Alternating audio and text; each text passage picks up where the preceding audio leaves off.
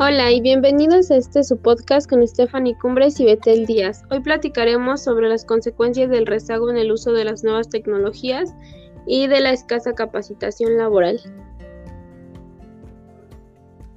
Adelante Betel, platícanos un poco sobre por qué esto se convierte en un problema.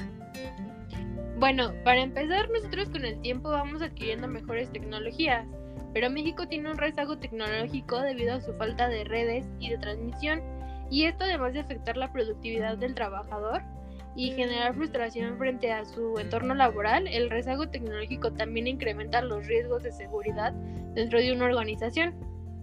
De hecho, también toma una connotación negativa cuando se relaciona a la tecnodependencia, que es entendida como la necesidad de ciertos países de importar tecnologías para sostener sus infraestructuras. Así es, sobre todo cuando el intercambio entre los países es desigual como ocurre entre los países industrializados y los países en vías de desarrollo.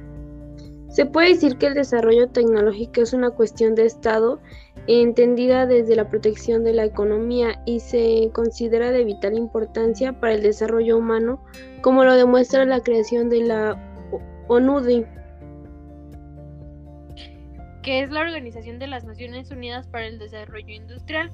Es correcto, ya que el desarrollo de tecnologías nuevas es una inversión que implica tiempo y muchos recursos, pero tiene el potencial de generar empresas y una población ocupada por décadas, que puede consumir otros productos locales, mientras que importar tecnología resulta mucho más barato e inmediato.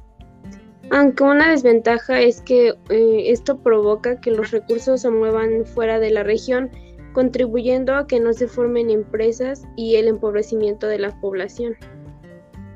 Desafortunadamente es así, puesto que las empresas y gobiernos de los países en vías de desarrollo tienden a enfocarse más en los resultados a corto plazo que los países desarrollados y los efectos son notables.